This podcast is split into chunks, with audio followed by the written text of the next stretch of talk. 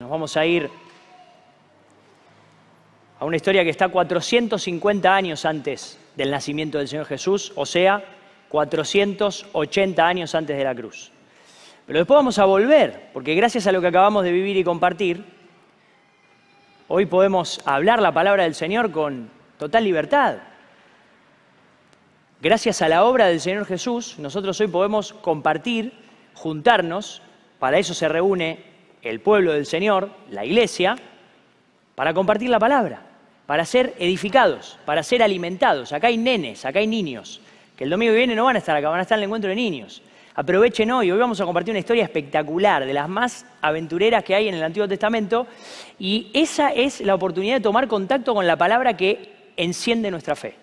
Acá hay preadolescentes, presten atención. Acá hay adultos que han llegado al conocimiento del Señor hace poco, o sea que son hace poquitos, están empezando a aprender. O también hay hermanos que hace tiempo vienen compartiendo y que yo voy a leer esta historia y ustedes van a decir, va, pero esta historia ya me la sé. Bueno, quiero decirte que además de la historia, atrás lo que hay es que esto es la palabra de Dios. Esto no es una crónica más. Esto no es una historia más. Esto no es un videíto de YouTube. Esta es la palabra de Dios que lo que hace es, por, por el poder que tiene, intersecta, cruza nuestra vida en el punto en el cual la fe se enciende. La fe viene por el oír la palabra de Dios.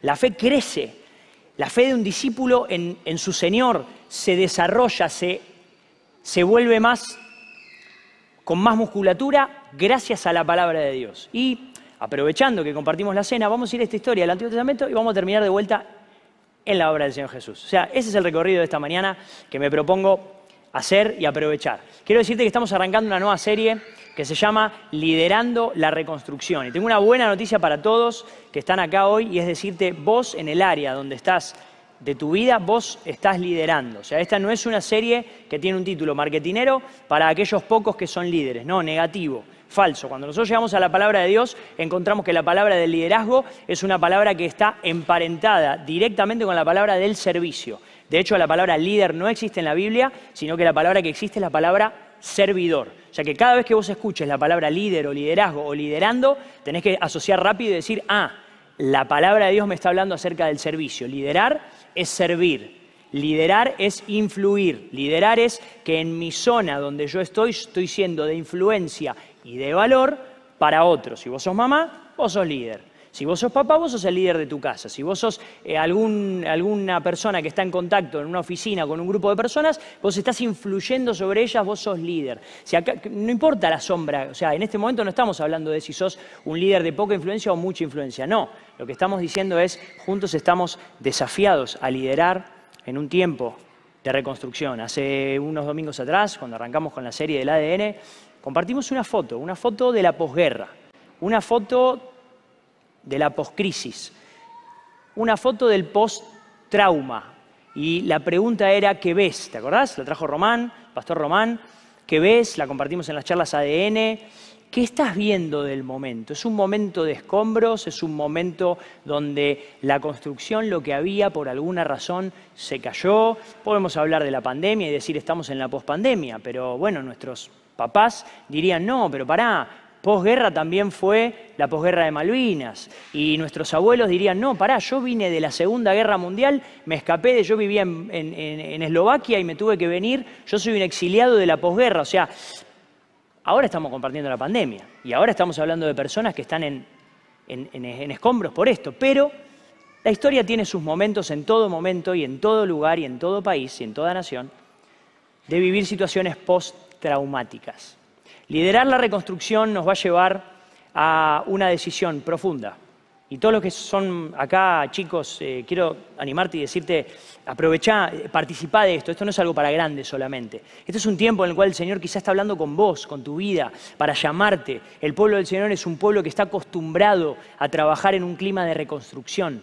El pueblo del Señor a lo largo de toda la historia antigua y desde que el Señor Jesús vino en adelante, la iglesia se mueve en escenarios adversos, en escenarios donde los escombros están caídos. Lugar donde el pueblo del Señor toca es lugar de dolor.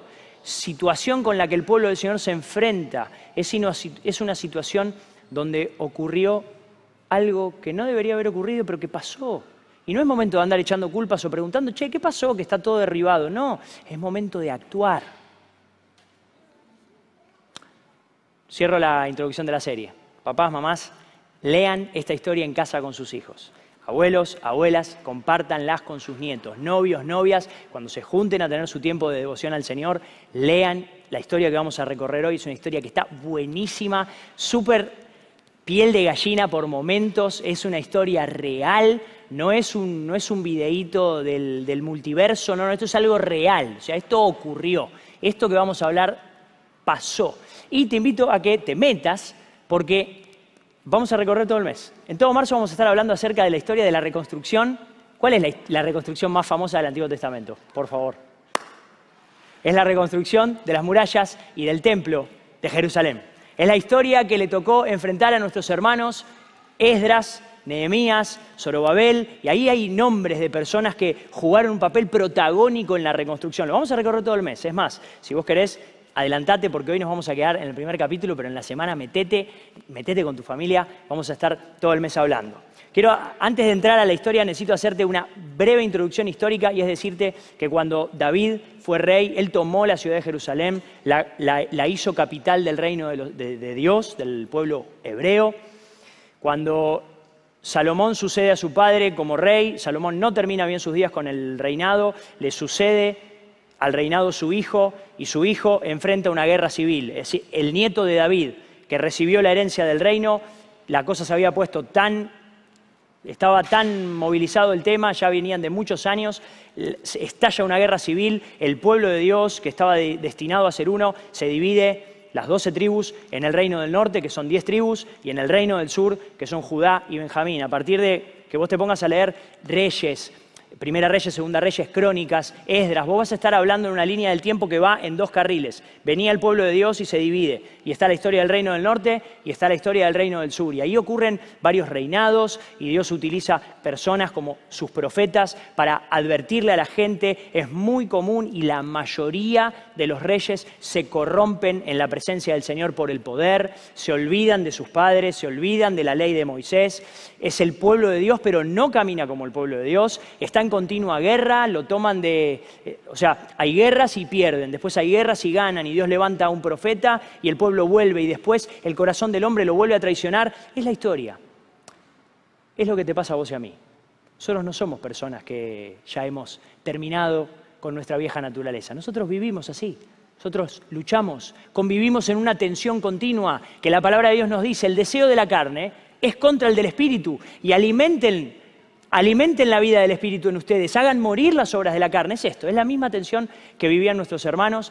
Eventualmente el, reino del norte es dispersado, lo conquista el imperio asirio y ahí el pueblo se dispersa, pierde su identidad. El reino del sur sigue unos años más. El reino del sur es la tribu de Judá. Por la tribu de Judá viene la descendencia de David para luego venir la genealogía de Jesús. Todas estas cosas que son históricas eh, pueden parecer un poquito aburridas, pero tienen mucho sentido. Y un par de años más tarde, eventualmente el imperio babilónico conquista, ¿te acordás de la historia de Nabucodonosor? Que Nabucodonosor toma la ciudad, la sitia, se empiezan a morir de hambre y cuando salen los conquistan. Nabucodonosor, un emperador ávido de poder, ávido de extensión, que hace conquista Jerusalén, rompe sus murallas, quema sus puertas, tira abajo la gloria del templo que Salomón había construido. Se pierde, pierde el orden civil, no hay soberanía y por último se pierde el orden religioso. El pueblo pierde toda su identidad. Y además de eso, Jerusalén queda olvidada como una ciudad fantasma, con murallas rotas y todas quemadas, y el imperio babilónico se toma a los más inteligentes, se toma a los más ricos, se lleva a los más lindos, y deja a todos los demás ahí, en la depresión, en el olvido, y se lleva a la gente. Y conocés la historia de Daniel con sus tres amigos. Él va a la corte del rey babilónico y así va pasando. Y eventualmente el reino babilónico cae en manos del imperio persa. Y viene Darío, el rey persa, y toma y conquista y se expande.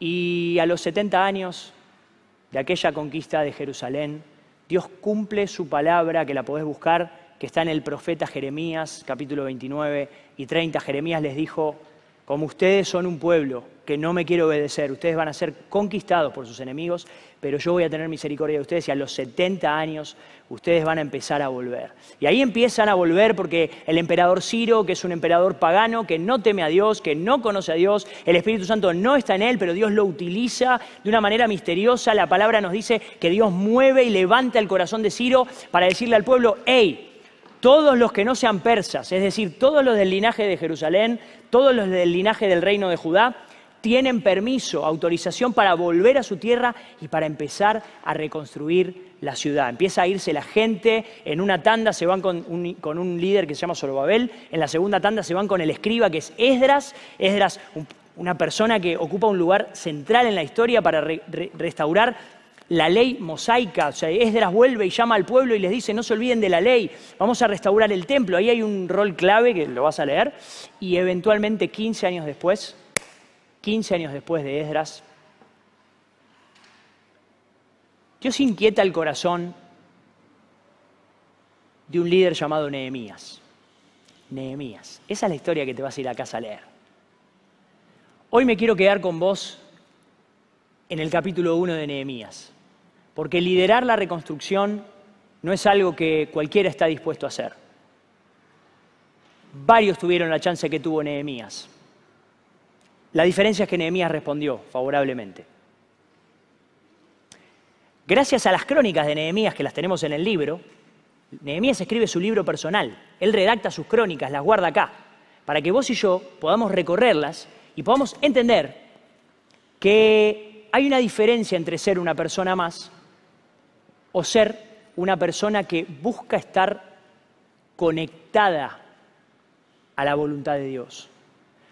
Hay una enorme diferencia, nos va a decir Nehemías, entre ser una persona más del mundo, vive como puede, hace lo mejor que puede, se divierte, trata de ganar un poquito de plata, o sea, hay una diferencia entre eso, que es lo normal, lo común, lo máximo que puede aspirar una persona en este mundo, que es hacer la mejor vida hasta que se muere. O sea, después de que se muere pierde control, no tiene más control de nada. O sea, lo máximo que puede una persona del mundo, de nosotros, lograr que es, es vivir lo mejor que se puede acá porque es todo lo que hay. Eso es una cosa. Y otra cosa es ser una persona que vive conectada, que vive buscando, que vive inquieta espiritualmente, buscando conectarse a la voluntad de Dios, buscando vivir renovado en la voluntad de Dios, buscando, Señor, ¿qué tenés para mí? Señor, ¿qué tengo que hacer? Señor, ¿cómo hago esto? ¿Cómo tomo esta decisión? Estoy hablando seguramente con personas que oran esto en la semana, que dicen, Señor, ¿para dónde voy? ¿Qué voy a hacer? tengo que ir por acá, por acá. Nehemías era eso. Nehemías era una persona que estaba inquieta. Él es un hijo de la cautividad.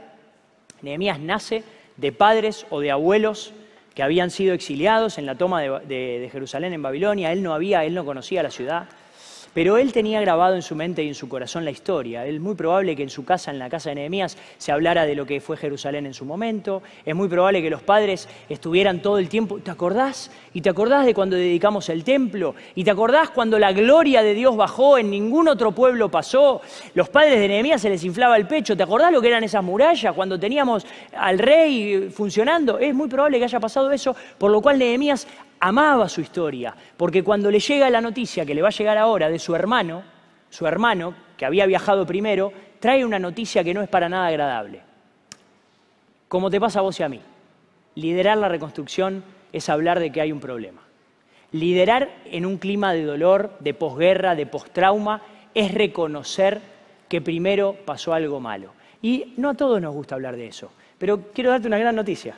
El pueblo del Señor es la luz de este mundo, porque hay oscuridad. Es la sal de esta tierra, porque la tierra se pudre. Hablar de reconstrucción es escuchar la noticia que le llega a Nehemías, en Nehemías 1, y es movilizar el corazón en pos ya no de lo que me interesa a mí, ya no de mis intereses, sino que ahora hago así y cambio mi agenda, mi orientación general, mis intereses a los intereses del reino. Empiezo a ser una persona que busca desarrollar sensibilidad espiritual, sensibilidad por la voluntad de Dios. Me empiezo a inquietar con intereses que le inquietan al reino. Mi agenda ocupa lugar 2, 3, 4, 10, 15, 20 ante la prioridad de la agenda del reino de los cielos. Nehemías capítulo 1. Nehemías. Te leo, leemos. Estas son las palabras de Nehemías. Yo soy hijo de Acalías. Aconteció en el mes de Quisleu, lo que sería el equivalente a diciembre, en el año 20, estando yo en Susa, capital del reino, estamos hablando del reino persa, vino Anani, es uno de mis hermanos, con algunos varones de Judá. Yo les pregunté por los judíos que habían escapado y que habían quedado de la cautividad y por Jerusalén. Es decir, Vuelve su hermano, probablemente haya estado volviendo a Jerusalén en la primera tanda, y vuelve el hermano, vuelve al imperio, habiéndose ido con Esdras o con esa tanda, y ahora Nehemías le pregunta, ¿qué onda la gente? ¿Cómo está la gente? ¿Cómo está Jerusalén? ¿Qué, qué pasa? Nehemías estaba inquieto. Y dice el versículo 3, el remanente, los que quedaron de la cautividad allí en la provincia están en gran mal y afrenta el muro de Jerusalén está derribado y sus puertas están quemadas a fuego. Bueno, ese es el, diagnóstico. Cuando oí esto, dice Jeremías, dice Nehemías, silencio. ¿Te acuerdas del cartel de silencio? De los escombros. silencio, silencio. Cuando oí estas palabras, ¿estás escuchando? ¿Vos estás dispuesto a escuchar la realidad que nos toca vivir? ¿Vos estás haciendo silencio en la presencia del Señor buscando su voluntad. Debajo de esos escombros hay una oportunidad. Debajo de los escombros de tu vida, la palabra de Dios dice hay una oportunidad. Mira cómo responde Nehemías al diagnóstico malo y adverso. Cuando oí estas palabras me senté y lloré e hice duelo por algunos días. Y ayuné y oré delante del Dios de los cielos. Y le dije, te ruego, oh Señor, oh Jehová, Dios de los cielos, fuerte, grande y temible, que guardas el pacto y la misericordia a los que te aman y guardan tus mandamientos. Esté ahora atento tu oído y abiertos tus ojos para oír la oración de tu siervo, que hago ahora delante de ti día y noche por los hijos de Israel tus siervos. Y confieso los pecados de los hijos de Israel que hemos cometido contra ti. Sí, yo y la casa de mi padre hemos pecado. En extremo nos hemos corrompido contra ti y no hemos guardado los mandamientos y estatutos y preceptos que diste a Moisés tu siervo. Acuérdate ahora de la palabra que diste a Moisés tu siervo, diciendo, si ustedes pecaren, yo los dispersaré por los pueblos, pero si se volvieren a mí y guardaren mis mandamientos y los pusieren por obra, aunque su dispersión fuere hasta el extremo de los cielos, de allí los recogeré. Y los traeré al lugar que escogí para hacer habitar allí mi nombre. Ellos pues son tus siervos y tu pueblo, los cuales redimiste con tu gran poder y con tu mano poderosa. Te ruego, oh Jehová, esté ahora atento tu oído a la oración de tu siervo y a la oración de tus siervos, quienes desean reverenciar tu nombre. Concede ahora buen éxito a tu siervo y dale gracia delante de aquel varón, punto, porque yo servía de copero al rey. Y acá, hasta acá me quiero quedar con vos hoy. Vos vas a leer la historia, vas a encontrar más detalles. Nehemías recibe de sus hermanos una noticia. Nehemías tiene en el corazón un interés del cielo. Nehemías está presente al Dios del cielo. Nehemías es el copero del rey pero en su corazón él está presente al, Dios de los cielos. Nehemías tiene una tarea de suma confianza. Lo que Nehemías prueba. Mm. Sí, sí, sí, sírvanselo. El rey lo toma. Lo que Nehemías prueba y está picado, un tinto picado, Nehemías lo escupe y el rey no toma. Lo que Nehemías, a ver ese platito, agregale un poquito, ponele lo que Nehemías dice y hace en la corte del rey, él es el filtro y después pasa para el rey. Nehemías es una persona de suma confianza. Eso en la tierra, pero Nehemías está presente a los intereses del cielo. Porque cuando Nehemías le traen la noticia de lo que pasa en Jerusalén, Nehemías pierde sus fuerzas. Dice que ni parado pudo estar. Dice, me senté para llorar. Esta oración, que es un modelo, es probablemente la oración que Nehemías haya orado durante cuatro meses antes de hablar con el rey. Esta no es una oración circunstancial que Nehemías tuvo un sábado a la tarde porque estaba medio, medio llorando. Esto no es una emoción pasajera que Nehemías tuvo el lunes, me levanté, tuve un sueño, entonces ahora voy a empezar a hipotetizar cosas. No, no, no. Este es el fruto de cuatro meses de intimidad con el Señor que Nehemías tuvo. Más o menos los historiadores nos enseñan que Nehemías pasó cuatro meses orando, inquiriendo en la presencia del Señor con este modelo de oración, humillándose, buscando su rostro hasta decir, ah, Señor, dame gracia, porque lo que yo necesito hacer es ir a hablar con el rey. Yo soy su máximo en confianza. Ahora tengo que ir y jugarme la cabeza. Porque pedirle algo al rey.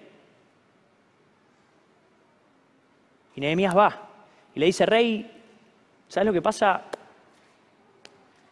Necesito tomarme una licencia. Un par de meses. Buscate otro copero. Que después terminan siendo años. Vos vas a leer el capítulo 2 y Nehemías recibe favor de Dios y favor del rey. El rey lo hace gobernador de Judea y lo llama y lo lleva y le da bienes y permisos y cosas para que Nehemías pueda arrancar la obra. Y Nehemías va y recorre un camino de unos 1.300 kilómetros. Es un camino que él va en caravana con unas miles de personas. Se estima que en los tres regresos más o menos volvieron 50.000 personas. ¿Cuántos habrán vuelto con Nehemías? ¿15? ¿12? ¿10? ¿Te imaginas liderando 10.000 personas? ¡Wow! Por el desierto, sin autos, sin redes sociales. O sea, un viaje largo, cansador, agotador. Ahí va Nehemías. Ese líder que está conectado a los intereses del Dios, de los cielos, que dice, Señor, yo algo tengo que hacer con esto. Uno, Nehemías se hizo uno con su historia y enfrentó la realidad que vivía su pueblo. Recién lo acabamos de leer. Él no oró diciendo, Señor, te pido que tengas misericordia porque mis papás y mis abuelos pecaron, ellos se equivocaron, porque mm, los que estuvieron antes de mí hicieron algo malo, entonces, bueno, las murallas del pueblo por algo se cayeron, ah, por algo les mandaste la invasión. Quien quiera estar conectado a los intereses del cielo, quien quiera ser de valor en una reconstrucción, se humilla en la presencia del Señor y dice, Señor, acá estoy, soy yo, yo me equivoqué, yo me hago uno con el dolor de mis padres. Y el error de mis padres en su día ahora es mi dolor, ahora es mi error. Yo me hago uno con esto y voy a enfrentar la realidad, por más difícil que me toque. Voy a dejar mi comodidad. Nehemías era, era hijo de una familia acomodada, Nehemías tenía la confianza del rey, del mundo en el momento. Te estoy hablando del imperio que dominaba el mundo. No estamos hablando del presidente tal o del presidente tal o del presidente tal que se reúne en el G20. No, no, no, no, no. Era un solo emperador que dominaba el mundo conocido. Y Nehemías tenía la confianza. Nehemías tenía un lugar en la corte del rey. Nehemías vivía en la ciudadela, que es el palacio del rey. Nehemías tenía todo. Sin embargo, él deja su comodidad, movido por el Espíritu del Señor, movido por un deseo de ir a reconstruir y va a la incomodidad, va a la incomprensión, va al terreno del desaliento, va al terreno del dolor, sale de su comodidad, deja su comodidad como el Señor Jesús, que por amor a vos, que por amor a vos y que por amor a mí, siendo rico, se hizo pobre, para que nosotros pudiéramos ser enriquecidos, como el Señor Jesús, que siendo igual a Dios, no estimó la forma de Dios, sino que se despojó a sí mismo por nosotros. Nehemías. Nehemías está caminando por el desierto diciendo, Señor, ayúdame a mirar con tus ojos. Yo quiero sentir con tu corazón. Y no quiero vivir más siendo insensible a tanta necesidad. Oh Jesucristo. Va Nehemías cantando. Y va Nehemías llevando y liderando la caravana, diciendo, Señor, cuando llegue a Jerusalén yo te pido la paz para esta ciudad.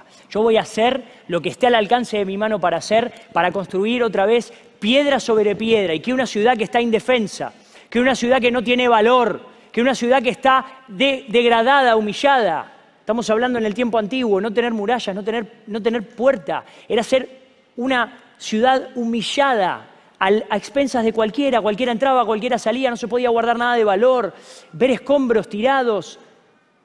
Allá va Nehemías, haciéndose uno con la realidad. Allá va Nehemías, orando al Dios de los cielos.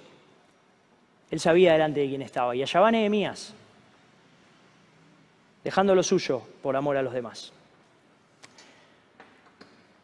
Vamos a tener tiempo para entrar en Jerusalén con Nehemías en los próximos domingos. Voy a dejar la historia acá, porque ahora quiero ir 450 años adelante. Y ahora está el Señor Jesús. ¿Sabe dónde está el Señor Jesús? En la Jerusalén, cuyos muros reconstruyó Nehemías. El Señor Jesús está con sus discípulos. Estamos más o menos en el 30 de nuestra era, en el año 30, 32. Está cerca la Pascua y después de la Pascua el Señor va a ser crucificado.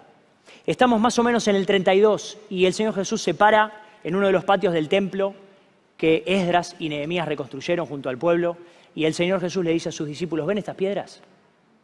No va a quedar piedra sobre piedra, que va a volver a haber otra invasión y este, y este templo se va a caer, se va a caer a pedazos. ¿Ven estas murallas? No va a quedar sino un pedacito, que hoy lo tenemos, el muro de los lamentos, que es lo que queda hoy de la historia antigua. No va a quedar sino un pedacito, todo lo demás va a estar derrumbado. Y le dice el Señor Jesús a sus discípulos, va a cambiar el pacto de Dios y los hombres, ahora viene un nuevo pacto, que lo acabamos de recorrer en la cena del Señor. Es una nueva manera de vincularse de Dios y las personas. Ya no es más templocéntrica, ahora es, wow, la oportunidad de que cada persona pueda acceder a la presencia de Dios gracias a lo que Jesús hizo. Ahora ya no es más templocéntrica. No hace falta ir al edificio que está en Jerusalén para adorar o para ofrecer sacrificios. No va a quedar piedra sobre piedra, va que esto se cae todo. Yo voy a hacer una obra que es mucho más grande. Yo voy a entregar mi cuerpo, mi templo, y en tres días lo voy a levantar. Ese es el Señor Jesús hablando. Y ahora quiero invitarte a cerrar este tiempo diciendo, el Señor Jesús se hizo uno con tu historia. Él vio las ruinas de tu vida y las de mi vida. El Señor Jesús no miró para otro lado. El Señor Jesús dejó lo suyo, como Nehemías, para venir a salvar, para venir a buscar lo que estaba, lo que estaba perdido. ¿Sabés lo que le pasó a Nehemías cuando llegó con su caravana a Jerusalén y la empezó a mirar? Dijo, esto está perdido. ¿Qué hago acá? Yo tendría que estar tomando vino en la corte del rey. No, no, no, no, no dijo eso. Dijo, Señor, gracias, porque si estoy acá, guiado por tu espíritu, es porque no está todo perdido. Vos viniste a salvar y a rescatar esto. Vos viniste a que las personas pudiéramos ser parte. Esos los dos. El Señor Jesús vino a salvarte, vino a rescatarte. Pero cuando entendés eso, también entendés que el Señor Jesús vino a hacerte parte, colaborador suyo, para que vos puedas, como yo y Nehemías, ser parte de la reconstrucción del momento. Te pregunto, ¿qué momento te está tocando vivir? Te pregunto, ¿cuáles son las ruinas que vos estás mirando? ¿En qué, en qué lugar del dolor estás tocando? ¿Cuántos escombros estás viendo? ¿Cuántas personas hay abajo de ese escombro? ¿Cuántas personas, cuántas realidades hay abajo de esa situación de dolor, de esa situación perdida, sin puertas, que es decir, una ciudad indefensa, sin límites? ¿Cuánta gente hay en el desenfreno del pecado que no tiene límite? Su vida no tiene límite hasta que se encuentra con la frontera de la pared del, del amor de Dios que no no es una pared en el sentido de que es limitada, sino que al contrario, es ilimitada, pero propone una libertad que tiene una forma. El Señor Jesús vino a reconstruir lo que estaba perdido en nosotros y Él vino a darnos la capacidad de ayudar también a otros.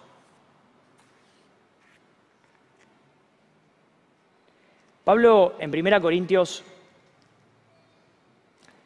deja unas frases para que nosotros pudiéramos entender que nuestro lugar es el de ser proactivos. Ya pasó Nehemías, ya pasó el Señor Jesús, la historia del Señor Jesús y su resurrección lo cambia todo, completamente todo. El paradigma de la vida cambia completamente como nunca había cambiado, porque los ejemplos de Esdras, de Nehemías y de cualquier otro profeta y varón valiente del Antiguo Testamento son ejemplos limitados, tienen alcances limitados. No me quiero adelantar, pero vos lo vas a ver en la historia, los alcances son limitados, pero ahora viene el Señor Jesús y ese es nuestro ejemplo a seguir. Él es nuestro líder en la reconstrucción, Él es el uno. El alcance de Él es infinito, su obra es perfecta, es eterna. Y ahora está Pablo unos años más tarde escribiéndole a un grupo de hermanos como vos y como yo Y en 1 Corintios, capítulo 3, Pablo le dice a las personas, ¿quién es Pablo? Pablo. ¿Y quién es Apolos? Como diciendo, ¿quién es Nehemías? ¿Y quién es Esdras? A la hora de la verdad, jugaron su papel y gracias a Dios, pero al lado del Señor Jesús tienen un valor, sea, limitado. Son servidores por medio de los cuales ustedes han creído. Y eso según lo que a cada uno concedió el Señor. Porque yo planté, dice Pablo, Apolo regó, pero el crecimiento verdaderamente lo ha dado Dios. Así que ni el que planta es algo, ni el que riega, sino Dios que da el crecimiento. Y el que planta y el que riega son una misma cosa. Cada uno recibirá su recompensa conforme a su labor. Y acá Pablo tira una frase que yo te invito a resaltarla. Esta es una frase para esta mañana. Porque nosotros somos colaboradores de Dios. Yo quería decirte uno. Si vas a tomar un rol protagónico en la reconstrucción, quiero que sepas que el Señor Jesús vino a dar su vida para rescatarte y para hacerte útil, para hacerte valioso en la reconstrucción. Vos sos valioso. Vos podés ser un colaborador de Dios. No es que Dios necesite ayuda, para nada. Pero por su misericordia, Él nos tiene acá, como portavoces, como testimonio. Nos tiene acá como Nehemías.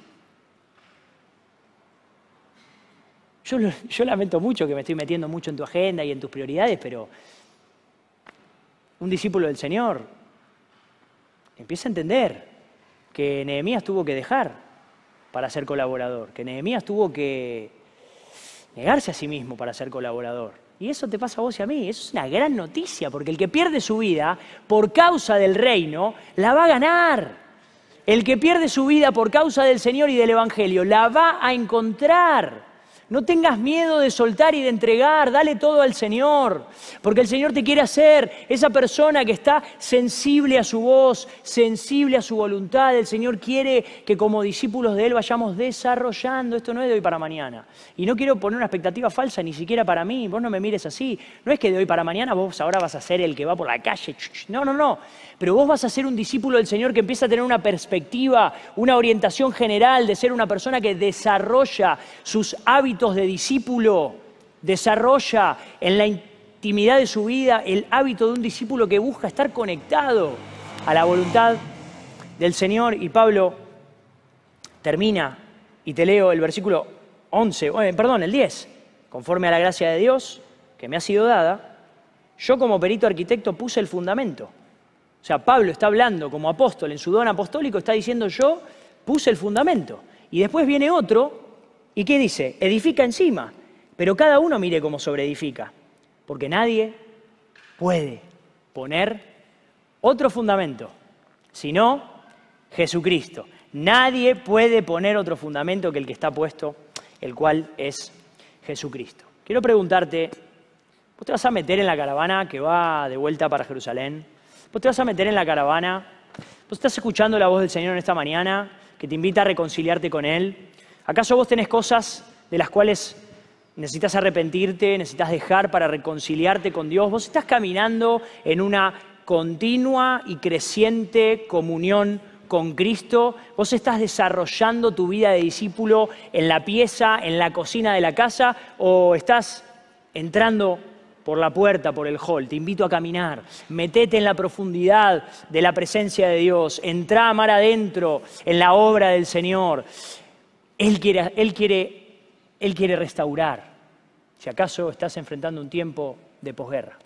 Y lo segundo, si vos estás caminando en comunión con Cristo, activa, ferviente, sirviendo al Señor, quiero preguntarte, ¿a quién tenés que servir? ¿A quién tenés que liderar? ¿A quién tenés que influir? Quizá hay chicos acá que empezaron la secundaria esta semana. Ese es tu, lugar de influencia. No significa que todos van a terminar siguiendo al Señor, ¿eh? Pero vos tenés tu tarea para hacer. Acá hay madres, hay padres, acá hay abuelos, hay tíos de la congregación. Que, ¿Cuál es tu lugar de influencia? ¿Cuál es? ¿Es tu GC? ¿Vos estás en un ministerio acaso? ¿Qué, ¿Qué, es tu barrio, tu vecino? ¿Dónde estás liderando? ¿Cuál es tu próximo paso? Escúchame, ¿cuál es tu próximo paso? El Señor nos meta en esta serie, en el espíritu que lo movió a Nehemías. Nehemías no tenía el Espíritu Santo en su corazón, todavía no había sido derramado, pero no quedan dudas que el Espíritu del Señor estaba sobre él. Él hizo una obra No sé cuántos de nosotros la podríamos hacer. No sé si alguno de nosotros la podría hacer lo que hizo Nehemías. Es monumental lo que hizo Nehemías. Después léelo. Son asombrosos. Presta atención, a presta atención a la cantidad de días y presta atención a la obra que hicieron. ¿Viste esa foto del muro de los lamentos que ya, ya la pasamos? Presta atención a la altura. Único, histórico. Dios lo usó, Dios lo movilizó y Dios te quiere usar también en este contexto. Para que nosotros podamos, como iglesia del Señor Jesús, reconstruir el pedazo que nos toca. No te toca toda la muralla, no te tocan todas las puertas. Jerusalén tenía nueve puertas. No te tocan todas, pero quizá te está tocando un pedacito. En tu familia, en tu grupo de amigos, en tu empresa, acá en la iglesia. No quisiera que te pierdas el privilegio de ser parte de la caravana. Por esto murió el Señor Jesús, para que vos y yo podamos otra vez, momento tras momento, entregarle al Señor nuestra vida y decir, Señor, si algo tenés conmigo, yo lo quiero hacer. Y la confianza de Nehemías está escrita en dos renglones. Cuando oí estas cosas, me senté y lloré. Y ayuné y lloré delante del Dios de los cielos. Ese es el Dios de Nehemías. Y ese puede ser nuestro Dios. Ese es nuestro Dios. Y si vos estás acercándote, quiero invitarte a entrar. La puerta es Jesús. Él es la puerta a la presencia de Dios. Él es el camino. Y Él es quien dio su vida por esto. Y si vos ya estás adentro, quiero invitarte a dar un próximo paso. ¿Por qué no? Te pregunto, ¿por qué no? ¿Qué distracción hay? ¿Acaso no podemos orar nuestras distracciones y pedir perdón y decirle al Señor que nos ayude a mantener el foco? ¿Contra qué no puede el Señor? ¿Qué es lo que el Señor no puede derribar? ¿Qué es lo que un cristiano no puede dejar de hacer? ¿Qué, qué es? ¿Hay algo que los hijos de Dios no podamos dejar de hacer en las manos del Señor? Si Dios es por nosotros, ¿quién contra nosotros si esto Nehemías lo sabía?